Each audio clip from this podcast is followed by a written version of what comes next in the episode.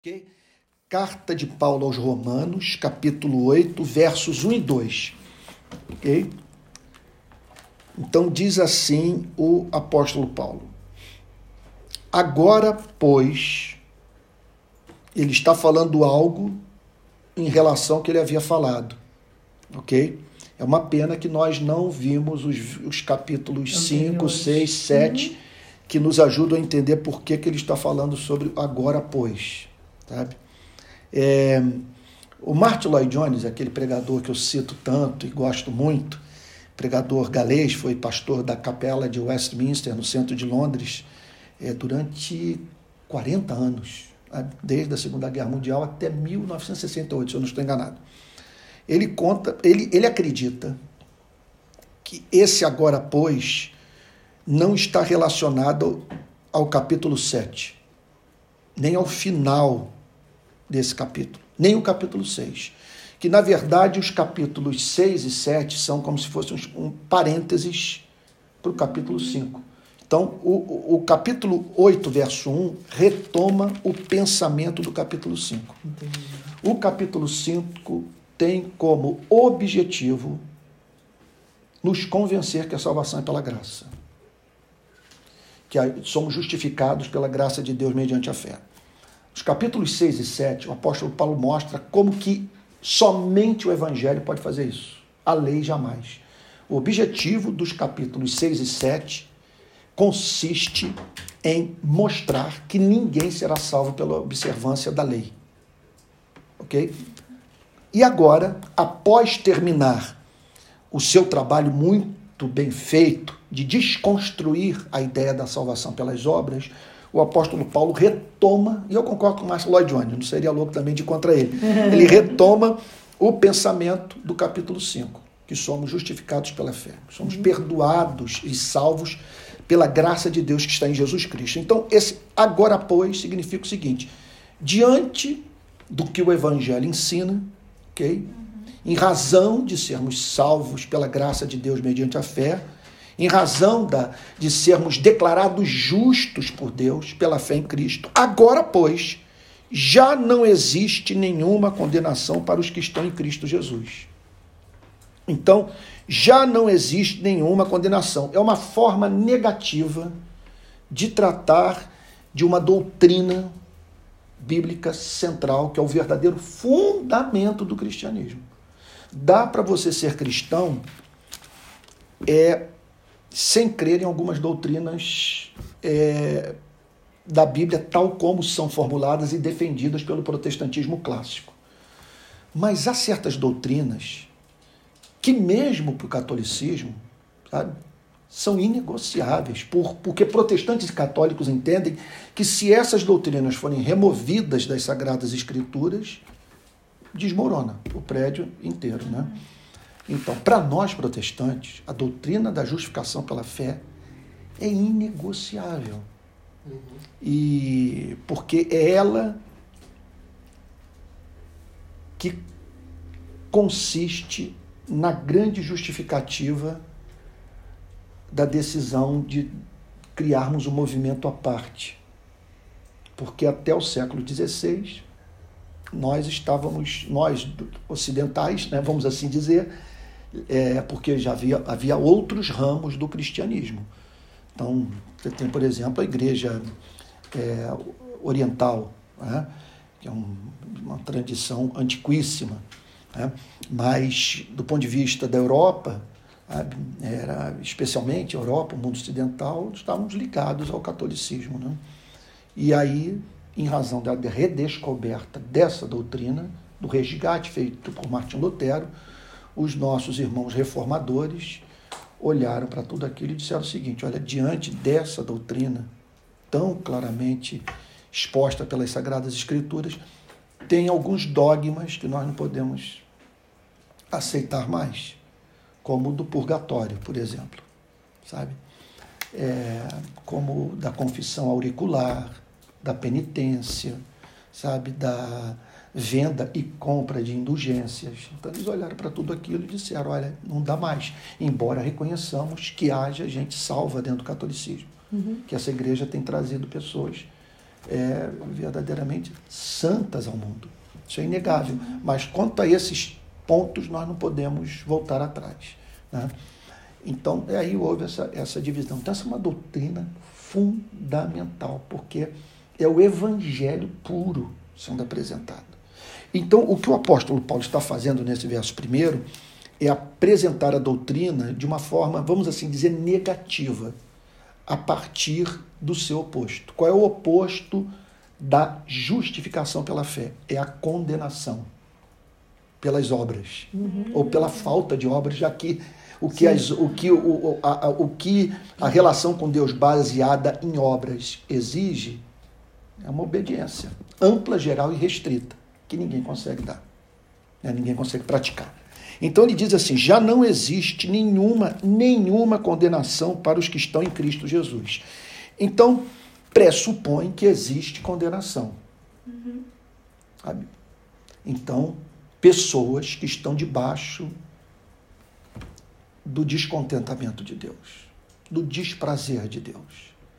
Aí, nós podemos estar nessa noite sendo assistidos, ou então, já que esse culto vai, vai virar uma gravação, vai ficar por aí, quem sabe até a volta do Salvador, né?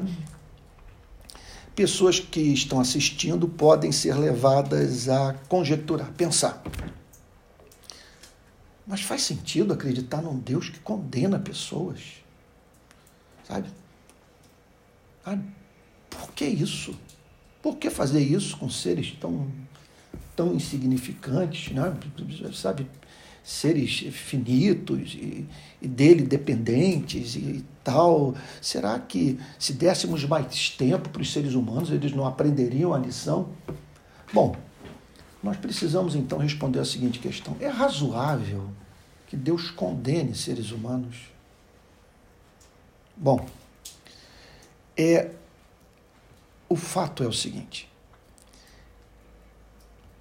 que nós, seres humanos, nos comportamos de uma tal maneira que nós damos razão a Deus, sabe? Nós somos forçados a dar razão a Deus pela forma como nos relacionamos com certos fatos da vida. Por exemplo, vamos pegar a maldade humana no seu extremo. É, primeira, Segunda Guerra Mundial, Adolf Hitler com seu projeto nazista. Né? Então, com base na ideia de que o exemplar é mais capaz da espécie humana é a raça ariana. E que, portanto, pelo fato do povo germânico ser o melhor representante da espécie humana, deveria ter espaço para crescer no mundo e prevalecer sobre os demais povos. É uma espécie de darwinismo social. Né? Aliás, Adolf Hitler chega ao ponto de ensinar isso no Mein Kampf. Ele diz o seguinte, que os estadistas, que os seres humanos em geral deveriam olhar para a natureza e entender que a natureza ensina que o mais forte tem que prevalecer sobre o mais fraco. Sabe que não faz sentido, portanto, você permitir que a raça humana, né, segundo ele, se desenvolva a partir dos daquilo que ela tem de pior, de mais fraco, de mais incapaz. Então, pensando nisso, o que, que ele fez? Enviou para campo de concentração judeus, mormons, é, ciganos, homossexuais e deflagrou uma guerra segundo os historiadores, que resultou na morte de 60 milhões de pessoas. Destruição de cidades inteiras, fome, prisões, sequelas físicas, luto. Meu Deus! Crianças andando sem rumo, em ruas destruídas, sem saber, é, sem ter informação sobre seus pais e tal. Você olha para uma coisa como essa, não tem como você não sentir repugnância. Sim. Mas nós sabemos que isso não é um fato isolado.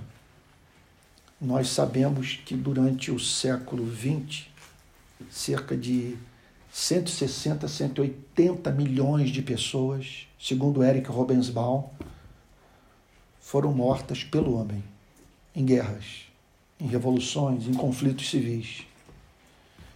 E em todas as fomes coletivas que houve no século XX, havia oferta de alimento suficientemente grande, ampla no nosso planeta, para dar conta da demanda de comida de todos os seres humanos. Porque pessoas morreram de fome, apesar da fartura do planeta. Sabe?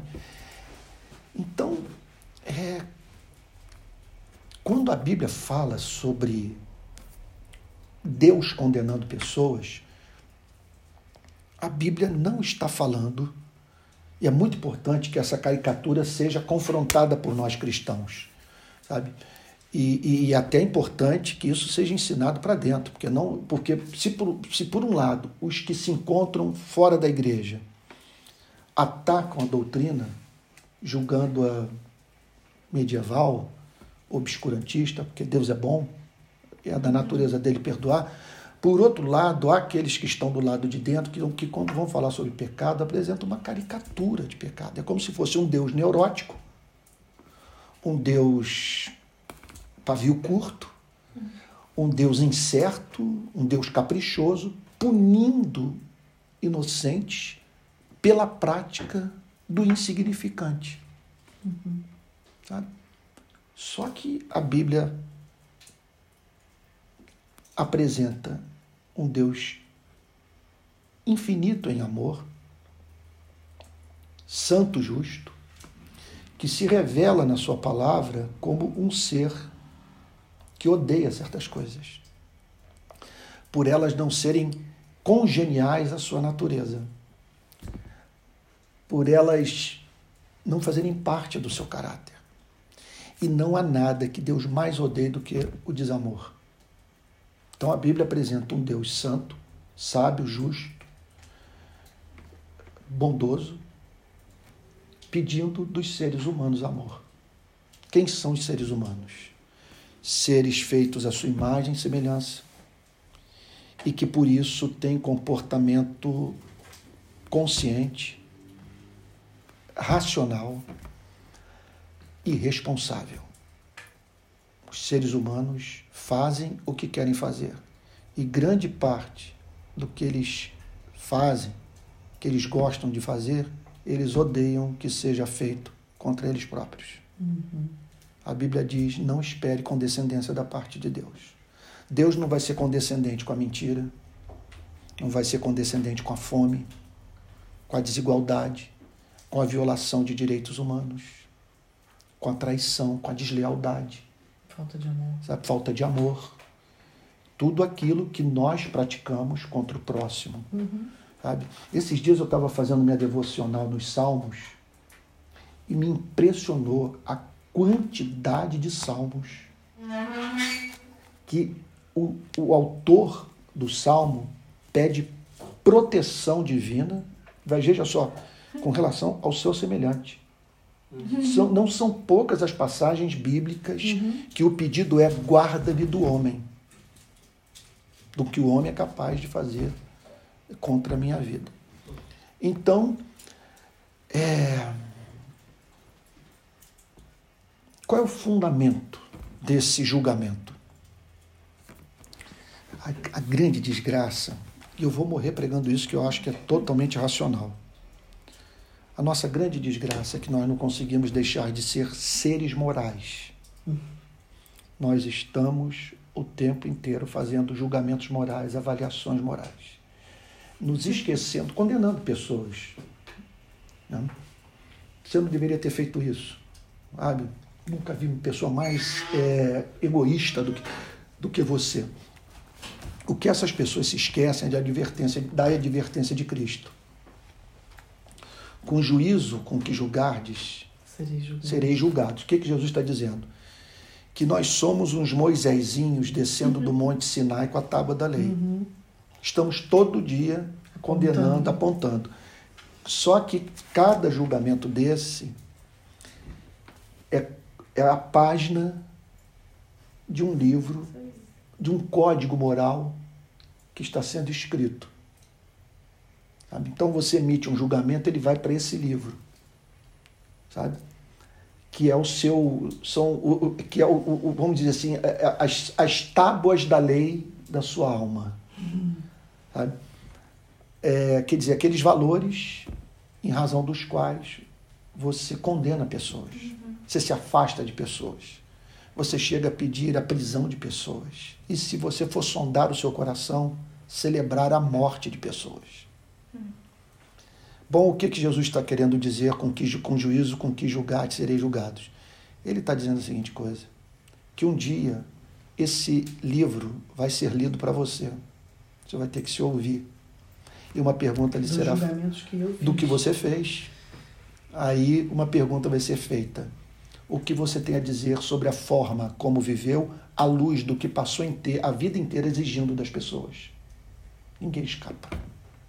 Porque nós praticamos o que condenamos. Hum. Então, a maravilha do Evangelho é declarar que nenhuma condenação há para os que estão em Cristo Jesus. Amém. Então agora nós já estamos com outro problema. Uhum. Se por um lado há o problema referente a essa doutrina do juízo divino, Deus condenando pessoas, aqueles que ficam indignados é com essa condescendência, Sim. com esse amor capaz de perdoar um nazista arrependido. Vamos pegar o extremo, caso mais grave. Sim esse amor que o fez na cruz dizer: Pai, perdoa-lhes porque eles não sabem o que fazem. Bom, o que o apóstolo Paulo está dizendo é que nenhuma condenação há para os que estão em Cristo Jesus. Que quem se relaciona com Deus através de Cristo está livre de condenação. Ora, se está livre de condenação, é, quer dizer, significa que foi justificado dos seus pecados. Significa, portanto, você imagina uma pessoa com esse histórico de pecado, de, de, de condenação, sabe, de, pela, de, pela prática daquilo que ela mesma pratica. Né? Você imagina isso.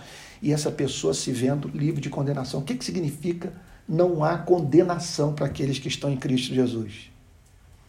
Se não há condenação, Quer dizer, eu não devo nada a Deus e a sua lei. Eu posso ler os Dez Mandamentos, eu posso ler o Decálogo, eu posso ler o Antigo Testamento Pentateuco, sabe? Posso, quer dizer, eu posso ler sem medo, porque eu não serei condenado pela lei. O, o inferno pode se levantar contra mim. A minha consciência, o pastor, o padre, sabe? Moisés pode se levantar contra mim, mas eu estou livre de condenação porque eu me encontro em Cristo. O que significa? Se eu estou livre de condenação, a mão de Deus está sobre minha vida, porque Ele tem um compromisso de abençoar os justos. Ele diz na Sua palavra que Ele é o Deus dos justos, que Ele ouve a oração dos justos. Se, eu não, se não há condenação na minha vida, minha oração é ouvida. Uhum. Se não há condenação na minha vida, eu não devo temer a morte, eu não devo temer o juízo final. Se não há condenação, eu posso dele me aproximar, confiando mais na misericórdia dele do que na minha inocência. Quer dizer, se não há condenação, é esse histórico de contradição, repito, de condenar na vida das pessoas o que eu mesmo pratico, foi apagado. Agora, a condição isso é ensinado amplamente pelo Senhor Jesus e é apresentado pelo apóstolo Paulo de modo teológico, mediante a sistematização do evangelho, sabe? Que se você está em Cristo Jesus, você está livre de toda condenação. O que, que significa estar em Cristo Jesus? Olha o que, que ele diz: já não existe nenhuma condenação para os que estão em Cristo Jesus. Obviamente que isso não significa ter o seu nome arrolado no rol de membros de uma igreja evangélica. Isso não significa. Porque conhecendo a igreja como nós conhecemos, só um louco, só um cego, sabe? É, só uma pessoa espiritualmente obtusa para acreditar que todos que estão ali nasceram de novo. Nós sabemos que não. não é? Estar em Cristo Jesus. Olha, vamos pensar numa resposta para essa pergunta. O que é estar em Cristo? Talvez a melhor resposta seja a que foi dada por Cristo. Quando ele diz o seguinte: que nós só temos parte com Ele quando comemos da sua carne e bebemos do seu sangue. Quando nós nos apropriamos dele. Quando ele se torna nosso. Quando ele é o, o alimento da nossa vida. Quando ele é o nosso pão quando na nossa fome por perdão, fome por justiça, fome por reconciliação, nós corremos para Ele, para recebê-lo. Quando nós nos apropriamos dessa redenção. Então, nenhuma condenação há para aqueles que estão em Cristo Jesus. Eu fico imaginando agora, André, alguém que está nos ouvindo nessa noite e que traiu uma pessoa que muito amava. Sabe, alguém que colocou toda a sua confiança nele, fez uma aliança de amor, que se entregou e que foi traída ou traído na sua confiança. Sabe? Eu fico imaginando a pessoa que tem a consciência do mal que praticou. Sabe? E o que representa para ela saber que o único no universo que poderia condená-la já perdoou. já perdoou. Porque nenhuma condenação há para aqueles que estão em Cristo Jesus. Nenhuma condenação. Por que nenhuma condenação? Porque não há pecado que o sangue de Jesus não possa cobrir. Amém. Sabe? Não há iniquidade que ele não possa pagar. Não há condenação que ele não possa remover. Então, Nenhuma condenação há para aqueles que estão em Cristo Jesus. Estar em Cristo Jesus significa correr para Ele em busca de redenção. Significa aquela história da mulher adúltera, estão lembrados? Uhum. Que foi apanhada num quarto com um homem, é levada para o templo e ali o Evangelho mostra, né, em João capítulo 8, da capacidade da religião de destruir pessoas, como as instituições religiosas podem estar dedicadas a projeto de morte. O que eu acho lindo nessa passagem é o padre, o pastor, o diácono, o presbítero e tal, trazerem essa mulher para o templo para prescrever morte e a humilhando, a expondo a execração pública inviabilizando sua vida, tornando pública sua vergonha. E o lindo é Jesus colocando o peito na frente dessa mulher, se interpondo entre a instituição religiosa, os, o moralismo dos seus dias e a mulher. E, e ele diz algo mais ou menos assim: Olha, quem não desejou essa mulher, que seja o primeiro que lhe atire pedra. Quem não desejou estar no lugar do amante, que seja o primeiro que apedreje essa mulher. Sabe? Agora vamos aqui usar a imaginação. Digamos que ela fosse formosa. Quem não olhou para o corpo dela e não a desejou, desejou que seja o primeiro que lhe atire pedra. Sabe? É, ou então quem não viveu essa situação na sua vida ou quem não tem pecado, de outras naturezas, sabe? Que seja o primeiro que lhe atire pedra. Então, é, o que é o Evangelho? O Evangelho, nessa história da mulher adúltera, é você ficar surdo para a voz do fariseu, do escriba, do pastor, do padre, do, do teólogo, do missionário, você sabe, e ouvir apenas a voz de Jesus. Filha, Onde estão os teus acusadores? Uhum. Cadê aqueles que não tinham autoridade para condená-la e que, contudo, assim, assim é, estavam condenando? Cadê eles? Sumiram? Nem eu. Isso é libertador demais. É. Nem eu. Tampouco. Eu, o único. O único que olhou para você como irmã. O único que amou. Uhum. Sabe? Nem eu tampouco te condeno. Agora vai reconstruir a sua vida. Sabe? Então, esse é o sentido. Não há condenação para quem entendeu esse amor e correu para Cristo. Nenhuma condenação. Agora, no verso 2, o apóstolo Paulo explica por que não há condenação. No verso 1, uma afirmação impressionante.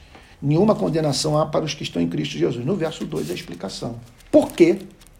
Nunca salte esses conectivos, essas, essas conjunções sabe, da, da, do Novo Testamento, especialmente dos escritos de Paulo, porque o raciocínio dele é sempre lógico. Uhum. Então, é, é, ele, ele sempre escreve, prega de modo linear. Um pensamento levando a outro. Continuidade. É um negócio impressionante você uhum. ver o funcionamento da cabeça do apóstolo Paulo nas suas cartas, nas suas epístolas. Então, no verso 2, ele vai explicar o porquê dessa declaração impressionante do verso 1. Porque a lei do Espírito da vida em Cristo Jesus livrou você da lei do pecado e da morte. Aqui está escancarada a diferença entre salvação pelas obras e salvação pela graça.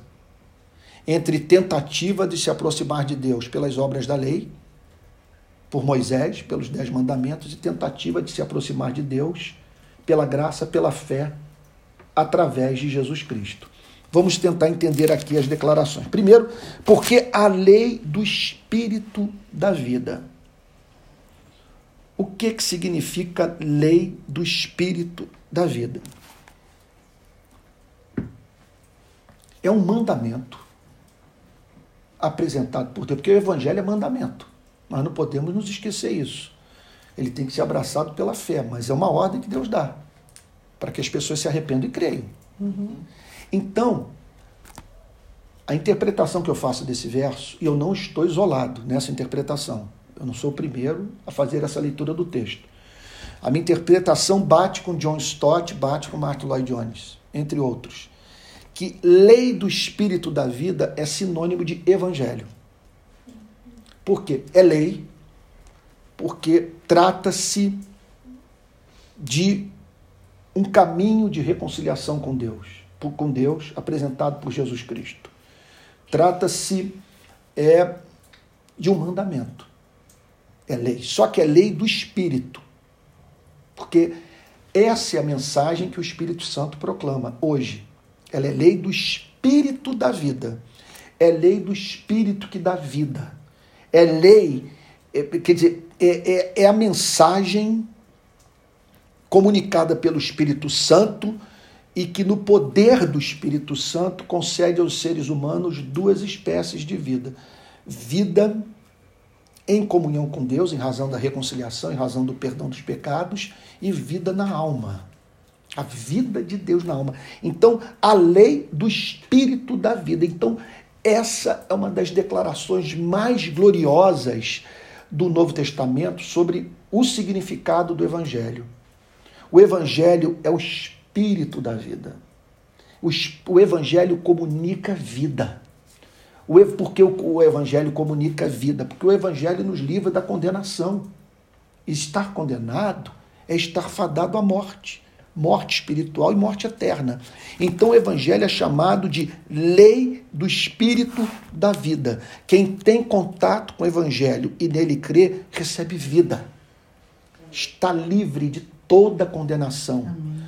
Sabe, os seus pecados passados foram jogados no chamado mar do esquecimento. Uhum. E essa pessoa agora tem vida, mas no sentido mais santo é, é mais glorioso, mais, mais, é, é, é, é mais exaltado da palavra vida, que é vida em comunhão com Deus. Que você sabe o que é a vida?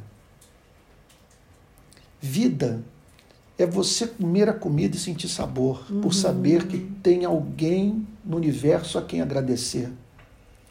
Vida é você dizer em paz me deito e logo pego no sono porque Senhor, só tu me fazes repousar seguro, Salmo 4,8. Uhum. Então, o que, que é vida? É não temer mais a morte. É você saber que é do seu amado e que seu amado é seu. O que é vida? Vida é você, numa noite de, de tribulação, ter alguém no cosmos, sabe, diante de cuja presença você, diante de cuja presença você pode abrir o seu coração apresentar os seus temores, sabe? Mas é também no momento da realização do sonho mais acalentado, o sonho mais sonhado, uhum. você poder dizer para ele muito obrigado. Uhum. Muito obrigado, porque eu sei que o Senhor é a causa disso tudo. Eu sei que se não fosse o seu amor, é eu não estaria hoje aqui realizando esse desejo do meu coração. Então, é vida em comunhão com Deus, é perdão de pecados, é a vida eterna, é o passaporte celestial, é a cidadania, lei do Espírito. Vamos parar, deixa eu só fazer uma pausa aqui e dizer o seguinte. Sobre o que nós poderíamos estar conversando nessa noite? É, sabe, que poderíamos considerar mais capaz de comunicar esperança ao nosso coração do que o que nós estamos estudando. Me mostre, me apresente um outro tema sobre o qual nós poderíamos estar meditando hoje que trouxesse mais alegria ao nosso coração. E olha que nós estamos aqui em condições excepcionais de vida. Uhum. Estamos aqui com uma lareira, é. no clima Aquecidos. serra de Teresópolis, a gente não está sentindo dor. Nós acabamos, né, almoçamos faz umas três ou quatro horas, um almoço maravilhoso, tomamos um cafezinho. Estamos em condições maravilhosas. Mas em razão da nossa mente ter sido iluminada pelo Espírito Santo, nós não esperamos o trágico para pensar nesses temas. Não. Agora imagina o que tudo isso representa para quem está no vale da sombra da morte. Sabe? Quer dizer, nós estamos diante nessa noite de um tema que serve para um momento como esse. Nós podemos dizer que essa noite estamos vivendo aqui juntos. É um presente de Deus. Com é certeza. É um presente de Deus, né? Está aqui, sabe? Agora serve também para os momentos de dor, né? Para o momento que você viveu, né, Osana? Sim. Quando perdeu seu amado esposo, quando seus filhos queridos viram o pai partir. Uhum. Partiu com Cristo. Sim. Sabe? Eu acho que eles viveram o que eu vivi quando meu pai morreu. E eu senti o Espírito Santo falando comigo assim: meu servo, a dor da saudade sim, pena não. Porque eu redimi. Agora a dor da saudade não tem como evitar, né? Porque isso é sua resposta, a resposta da sua natureza a uma perda como essa. Então, quer dizer, o que nós estamos meditando nessa noite é para tudo, para todos os momentos da nossa vida. Com certeza. É, eu peço assim, né? Então, para quem está nos ouvindo, não sei se tem alguém nos acompanhando que ainda não é cristão, entender o seguinte: você está é, bisbilhotando aqui nessa noite, você é muito bem-vindo, eu quero que você saiba isso. É, é uma conversa, um momento de meditação, um culto, é, do qual os participantes são cristãos. E nós todos aqui, nós somos cinco nessa casa o Daniel e o André, que estão operando as câmeras, não estão podendo estar conosco à mesa, e a Osana e a Júlia. Nós sofremos da mesma patologia, a gente não consegue viver sem transcendência. Nós nos rebelamos contra a morte, nós não aceitamos a morte como um fim, nós acreditamos que as nossas ações têm sentido porque o mundo tem um Criador. E se o mundo, se o universo tem um Criador, nós queremos conhecê-lo. Então nós sofremos de uma doença incurável, não tem psicanálise que dê jeito em nós. Em que consiste a doença? Nós acreditamos que só existem duas pessoas sensatas no universo: aquelas que não conhecem a Deus e que procuram conhecê-lo, e aquelas que o conhecem e que querem conhecê-lo mais. Esse é o nosso caso. Então nós estamos aqui é, nós não teríamos muito ânimo para nos dedicar com tanta paixão. Não, assim, não teríamos ânimo para nos dedicar da forma como nós estamos dedicando a qualquer outro tema, que tem imenso valor, mas nada se compara ao que fala sobre a nossa relação com o nosso Criador. Com certeza. Né? É verdade. Né? Nada se compara. Então, vamos concluir. A lei do Espírito da vida em Cristo Jesus em Cristo Jesus. Não existe lei do Espírito da vida em qualquer outro lugar. Você só vai encontrar em Cristo. É a lei do Espírito. Isso é o Evangelho. O Evangelho tem como objetivo comunicar vida e de modo gratuito. Vida. Vida não é ser musculoso, não é estar nos Jogos Olímpicos, dando pirueta, nadando, ou sei lá, ganhando alguma competição. Vida não é você estar de posse da viagem, dos seus sonhos para algum lugar, tudo isso tem seu valor. É bom ter saúde, é bom ter o corpo de um atleta, é bom poder viajar para o lugar dos seus sonhos, mas vida. Olha, eu vou te, dizer, entre muito que eu poderia dizer, vida é você ter alma. Vida é mais do que você poder visitar os Alpes suíços. É você ter alma para estar lá. Uhum. É você não ver apenas montanhas. É, é você, é, é, você ver aquele que está por trás uhum. de tudo que foi criado. Né? Então eu me lembro de daquela história lá do Mar da Galiléia. Inclusive, eu até cometi um pecado nessa praia, que é uma praia do Mar da Galiléia, que é aquela praia da reconciliação de Pedro com Jesus. Estão lembrados? Uhum. Pedro negou e tal, ele se reconciliar naquela praia. E como Pedro foi muito importante para a minha vida, porque teve um período que eu acreditei que eu era uma pessoa tão assim pecadora que não tinha solução, que eu não jamais seria santo, sabe? Jamais seria um servo de Deus. E aquela insistência de Cristo em perdoar Pedro, em salvá-lo e tal, aquilo ali marcou muito minha vida. Porque eu, novinho, com 20 e poucos anos, eu pensei assim: se ele fez por Pedro, ele vai fazer por mim também. Uhum. Aí o que, que eu fiz? Eu meti, era um inverno, um frio do cão lá no Mar da Galileia. Uhum. Eu meti o mãozão dentro da água, surrupiei cinco pedras. Trouxe para o Brasil. Estão lá na minha mesa. A lembrança é a lembrança constante quando eu olho para aquelas pedras que Deus perdoa pecados. Né? Amém. Mas ali tem uma história bonita, que quando os discípulos chegam na praia, né? quando os discípulos chegam na praia, eles encontram um peixinho frito, estão lembrados da história? Um pãozinho Sim, quente. Jesus já estava esperando. Pois é, eles, mas eles não comeram o peixinho frito e o pãozinho quente apenas. Eles sabiam que o cozinheiro era Jesus, é. sabe? Você imagina o que é comer uma comidinha feita por Jesus, né? Jesus cozinheiro, né? É. Então, quer dizer, essa é a vida. Você vê por trás do peixinho frito e do pãozinho quente Quem o Criador. Né? O Criador. Isso é vida. Então, a lei do Espírito da vida em Cristo Jesus livrou você da lei do pecado da morte. Vamos tentar entender. Entender a lei do pecado da morte significa entender por que, que as obras nos salvam, porque Moisés não nos ajuda. Aliás, Moisés ajuda, batendo na gente. Uhum. Moisés nos ajuda dizendo, canalha, sabe? Pecador, acusando, acusando. sabe? Olha aqui os dez mandamentos. Sabe? Você gosta de, de, de, de, sabe, de que esses pecados sejam praticados contra a sua vida? Pois é o que você vive. Então Moisés, Moisés tritura a gente. Moisés bate na cara. Moisés diz que está tudo errado e tal. Mas ele cumpre um papel importante. Porque Moisés nos faz desesperar por salvação. Sabe? Então, a pregação de Moisés que visa, não estou condenando a pregação de Moisés, não, estou dizendo que se ficarmos só com Moisés, estamos perdidos. Sabe? Porque a lei veio por Moisés, mas a graça e a verdade vieram por Jesus Cristo. É o que o Evangelho de João nos ensina. Então, o caminho proposto pela lei é esse aqui.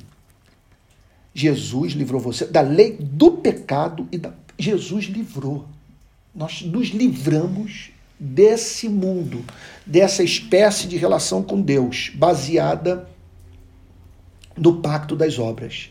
Por que, que é a lei do pecado e da morte? Por dois motivos. Porque, veja só, quando a lei é proclamada, ela apresenta aquele conjunto de mandamentos. Aliás, sejamos honestos o que ali é descartável? Pega os Dez Mandamentos. O que, que ali a gente pode dizer que é culturalmente condicionado? O que, que a gente pode tirar dos Dez Mandamentos e dizer, não, isso aqui joga no lixo que não tem valor nenhum para o dia de hoje? Sabe? Sabe? Alguém poderia pegar, por exemplo, é, não adulterarás. Gente, você entrar na vida de uma família, você se imiscuir na relação entre duas pessoas. Isso é feio. É feio você, isso machuca as pessoas. Né? Então, então nada ali é descartável. Então, quer dizer, a lei apresenta aquele conjunto de mandamentos e faz uma promessa que quem cumprir os mandamentos viverá. Uhum. A, lei, a lei tem promessa. Ela promete, ela promete vida eterna para os obedientes, para os que viverem em amor. Ninguém vive em amor. Uhum. Para você passar pelo teste do amor, você tem que dizer, primeiro, eu amo a Deus com todo o meu ser, a ponto de já ter entregado a Ele o meu Isaac. Eu amo sem reservas. Eu, eu sou grato pelas minhas circunstâncias de vida, sejam quais forem, porque eu amo. Eu não quero a vida, não quero a morte, eu não quero a saúde, não quero a doença. Eu não quero a riqueza, eu não quero a pobreza, eu quero a Ele. Quem vive isso? Uhum. Quem vive? E amar ao próximo significa você dizer que não conhece o significado da inveja, nem do prazer de ver pessoas a quem você invejou sofrer. Que você sempre, que, que todos os seus relacionamentos são governados, são regulados pelo amor que você tem por você mesmo. Que você trata todos da mesma forma que, que trata a si mesmo. Vamos usar o português da rua? Não rola. Uhum. Ninguém vive, vive isso. Então a lei apresenta as condições e a promessa. É igual o Evangelho. O Evangelho apresenta a condição e a promessa. A lei apresenta a condição e a promessa. A lei apresenta obediência como a condição. Promessa, vida eterna. Mas ocorrem duas desgraças. Primeira desgraça, que quando a lei, a lei apresenta as condições, o apóstolo Paulo sacou isso, eu tenho para mim, já no período do, do farisaísmo, ele já observava isso, nas sinagogas. Quando ele observou o seguinte: quanto mais moralista a pregação é, mais tudo fica pior para o religioso. Porque a pessoa passa a desejar o que a lei proíbe. Uhum. É impressionante. Olha o que, que ele diz em Romanos capítulo 7, versículo 5. Olha lá, Romanos 7, verso 5. Porque quando vivíamos segundo a carne, o que, que, é viver segundo a carne? É tentar salvação pelas obras. Uhum. Né? É um dos significados.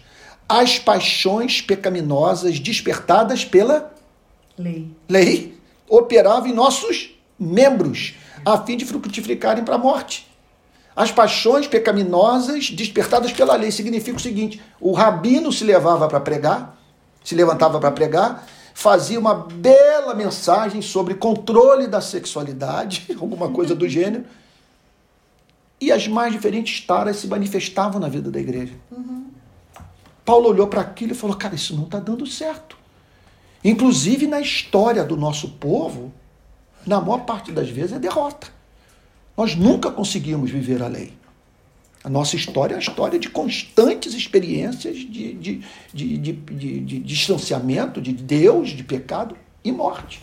E, e arrependimento, depois que a gente né, perdia tudo e tal, e aí tomava a decisão de voltar. Vamos lá de novo para Romanos 8, 2.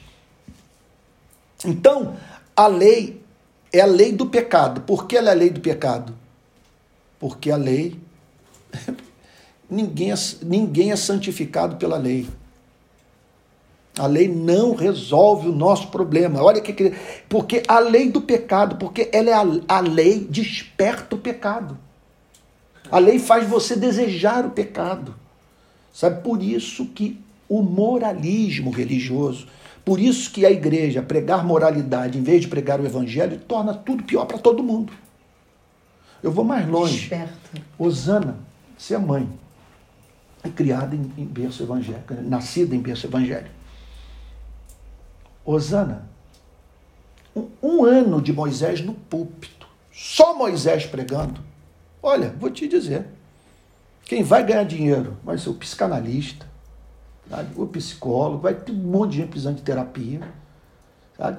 E outra coisa, não duvide nada de, das maiores loucuras se manifestar dentro da igreja. Observe que quando você toma conhecimento de pecado de religioso, sempre é coisa extravagante. Uhum. Porque é aquele, aquela repressão que quando dá vazão, vem explode. com tudo, explode. Explode. Então, eh, Paulo está dizendo aqui, é, é, a lei do pecado e da morte. Por que, que é a lei do pecado e da morte? Porque a lei gera a morte. Gera o pecado. E o pecado gera morte. Uhum. Então, o que nós precisamos aqui na vida é escolher o seguinte: olha, que tipo de relação nós queremos manter com Deus? Com base na lei ou com base em Jesus Cristo? Se for com base em Jesus Cristo, diz o apóstolo Paulo, sabe? Você está no caminho do espírito da vida. Porque o evangelho promove a santificação e a vida eterna, e garante a vida eterna, enquanto que a lei desperta o desejo pelo pecado e conduz à morte. Então, por que não há condenação para os que estão em Cristo Jesus? Porque nós estamos na lei do espírito da vida e não da lei do pecado e da morte.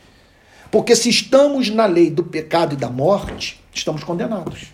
Verdade. Estamos condenados e condenados por motivos razoáveis.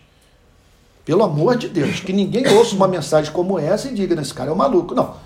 É, é maluquice minha falar que você deixar a fome acontecer, promover a fome, você lidar com indiferença, com a miséria humana, com a, sabe que isso não é pecado? Isso é pecado em Marte, na Lua, em qualquer lugar. Sabe? Você pedir das pessoas o que você não vive, você condenar na vida das pessoas aquilo que você absolve em si mesmo, isso é feio. E a Bíblia concorda. E quando você é vítima, você sabe disso. Quando você é vítima desse desamor, dessa, dessa contradição. Né? Então, é, o que o apóstolo Paulo diz, contudo, é que nessa graça, pela pregação do evangelho, nós somos libertos de toda condenação. Então, o que o apóstolo Paulo está dizendo é o seguinte: a salvação é pela graça. Amém. Não há vida fora da relação com Jesus Cristo. E observe que Paulo não diz que nós somos salvos por causa do amor, por causa da graça, por causa da bondade sempre por causa de Jesus Cristo. É, é, é, uma, é uma heresia grave você falar em amor, graça, bondade, sem mencionar Jesus Cristo, porque tudo, nada é abstrato. É, é, é em Jesus Cristo, em razão do que Cristo fez na cruz, em razão do que Cristo representou, representou e representa para as nossas vidas. Né? Então, essa é a boa notícia.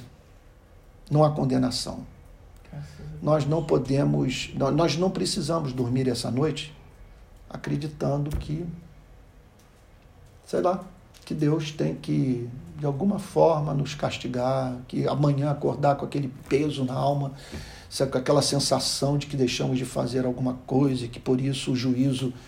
Não há condenação. Simplesmente você está livre disso. Você está livre da condenação. Quer dizer, a lei ela exige punição. O que o, que o apóstolo Paulo está dizendo é o seguinte: é que a lei não tem mais que exigir punição. Deus não é mais obrigado a nos julgar, porque nós já nos reconciliamos com Ele através de Jesus Cristo. Isso é o Evangelho. Por isso que o nome é Boa Nova. Amém. Isso é uma notícia maravilhosa. Né? É isso. Amém. Vamos orar? Amém. Senhor, nosso Deus e nosso Pai. Nós bendizemos o teu nome pela revelação que tu fizestes de ti mesmo a nós, por meio de Jesus Cristo. Senhor, nós imploramos a ti. Torna Jesus real para as nossas vidas. Senhor. Senhor, torna a vida dele presente na nossa. Nós queremos viver a experiência dos discípulos. Lá no mar da Galiléia, ver por trás do peixe frito, do pãozinho quente, Cristo nos servindo. Senhor, nós queremos imitar a Cristo, reproduzir a vida de Cristo. Senhor Jesus, olha para a nossa ambição de te conhecer, Senhor.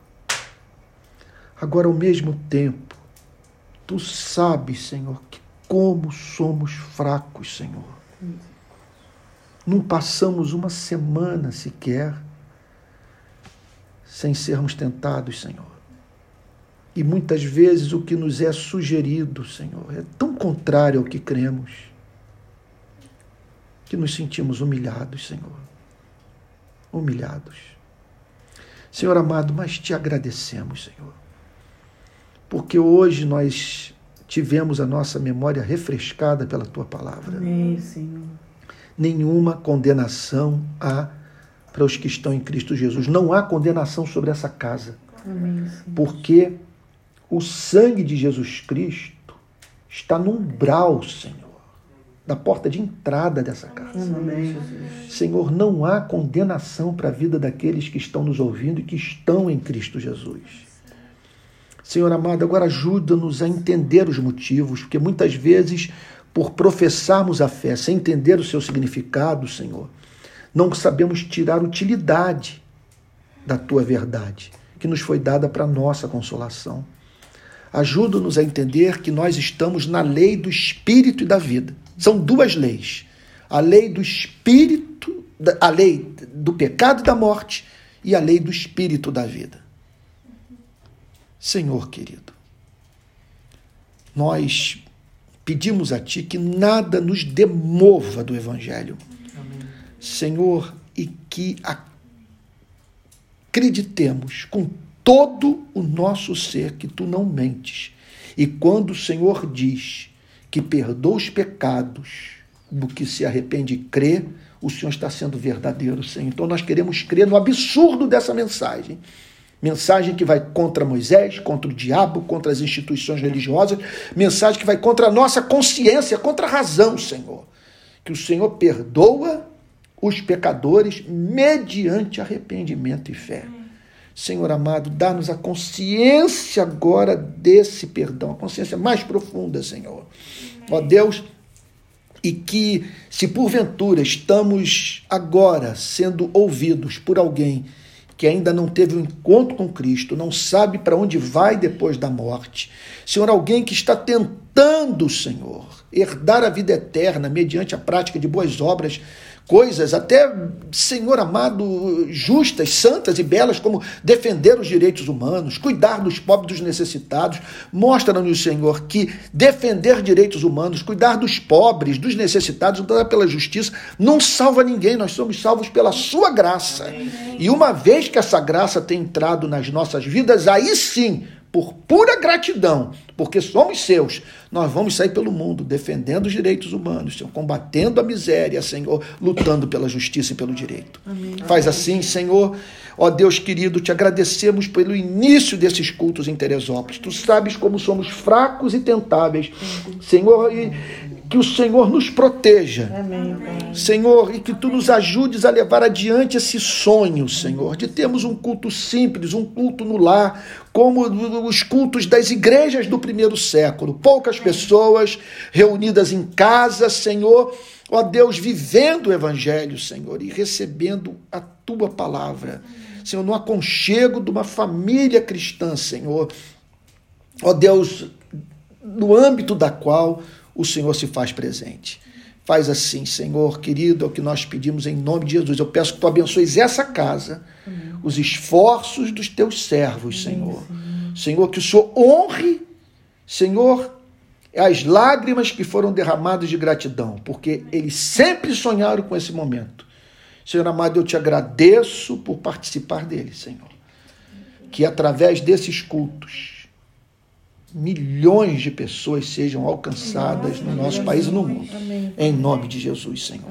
Amém. Amém. Amém. É isso. É isso. Louvado seja o nome do Senhor pelo seu evangelho. Podemos terminar, André, Daniel, podemos concluir? Só se impetrar a benção. Ah, impetrar a benção apostólica. Então tá bom.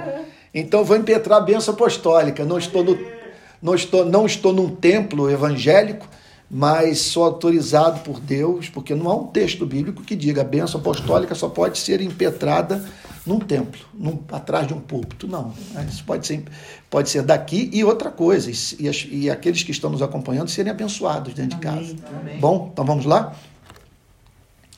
Que a graça do nosso Senhor e Salvador Jesus Cristo, o amor de Deus, o Pai Todo-Poderoso e a comunhão do Espírito Santo sejam com cada um de vocês, desde agora e para todo sempre. Amém. Amém. Fiquem com Jesus, uma boa noite e até o próximo domingo para o nosso culto das seis. Benção. Amém.